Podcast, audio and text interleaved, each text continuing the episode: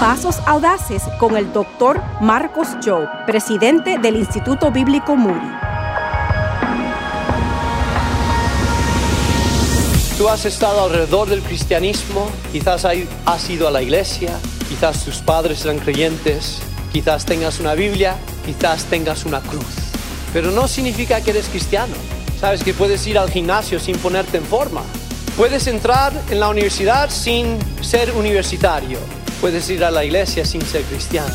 No eres cristiano porque vas a una iglesia. Eres cristiano si entiendes el costo y has dicho, estoy dispuesto a arrepentirme, a creer, a confesar a Cristo públicamente. He decidido seguir a Cristo. No vuelvo atrás, no vuelvo atrás. Pasos Audaces con Marcos Joe.